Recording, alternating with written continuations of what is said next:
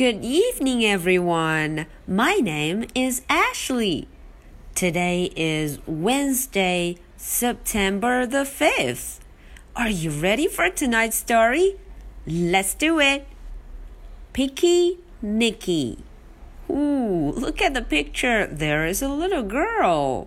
大家看封面上有一个小女孩。嗯，她呀就是今天的故事主人公 Nicky。 Nicky 可非常的挑食，你看四个勺子里装的东西，他都不爱吃，撅着嘴，非常生气呢。我们来瞧瞧这位挑食的 Nicky 小朋友到底做了什么呢？Picky Nicky. Mom and Dad say, Supper is ready. Picky Nicky says, I want spaghetti. 哦，妈妈和爸爸说了啊，晚饭准备好了，supper is ready。Picky Nicky 说，嗯，我想要吃 spaghetti I want spaghetti. Mom says, no spaghetti. We're having peas and carrots. 哦，妈妈说了，No, no, no, we don't have spaghetti. 我们今天没有吃意大利面，不吃意大利面哦。我们今天呀要吃 peas and carrots，要吃豆子还有胡萝卜呢。Picky Nicky says. I would rather eat bees and parrots than peas and carrots. 大家瞧，这个挑食的小家伙他怎么说的？嗯，要想让我吃 peas and carrots，要想让我吃这两样，我情愿吃别的，比如说 bees and parrots，蜜蜂和鹦鹉，我情愿吃它们呢。Dad says we're also having grapes and pears。哦，呃，爸爸说了，我们还要吃什么 grapes and pears. Oh, 哦，还有葡萄和梨。Picky Nicky says, "I would rather eat apes and bears than grapes and pears." 诶，他说：“我情愿吃 apes and bears，吃猩猩、吃熊，也不要吃你的 grapes and pears，不要吃你的葡萄和梨呢。” Picky Nicky says, "Freddy always has spaghetti。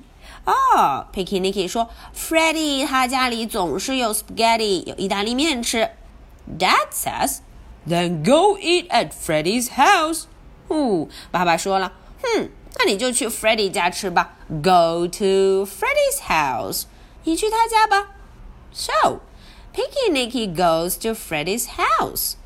那么他呢，就来到了 Freddie 家啦。 She goes to the door. She rings the bell. 嗯，她跑到门前，然后就摁响了门铃 bell. What's for supper? She says. 她问了，哦，她说晚饭你家吃什么呀？It's spaghetti, says Freddie. Freddie 说，哦，我家今天呀吃的是 spaghetti. Get a plate，赶紧拿盘子来吧。 Freddie's mom brings the spaghetti.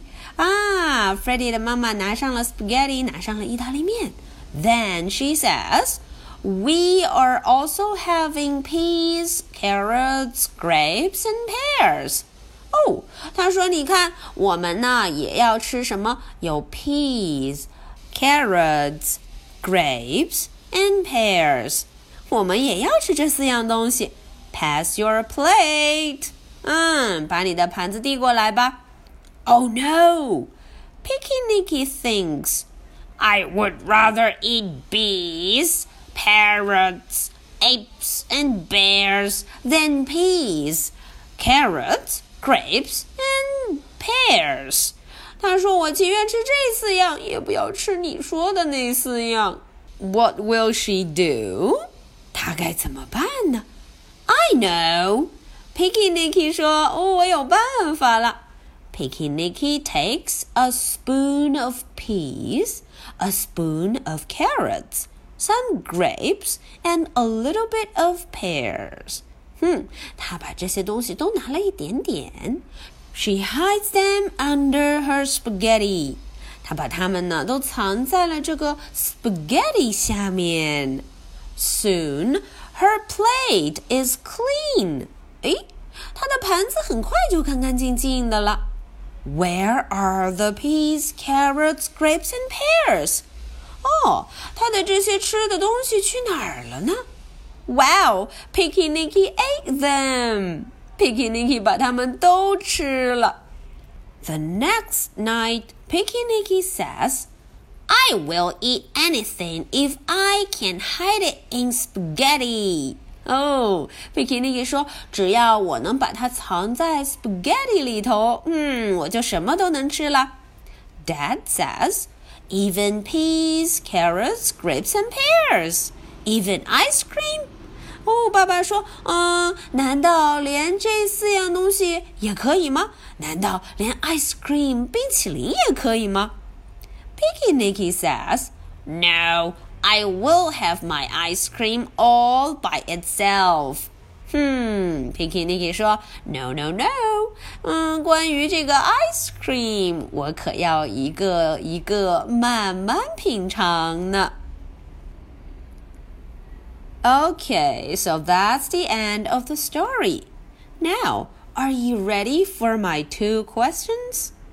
Question number one. What's Picky Nicky's favorite food? 哈，这个问题呀很简单。Picky Nicky 最喜欢的食物是什么呢？Question number two. How did she eat them eventually? 最后啊，这个 Picky Nicky 想了什么办法，把他讨厌的食物都吃完了呢？All right, so that's the two questions for tonight. Today is Wednesday, September the 5th. I'll be waiting for your answers.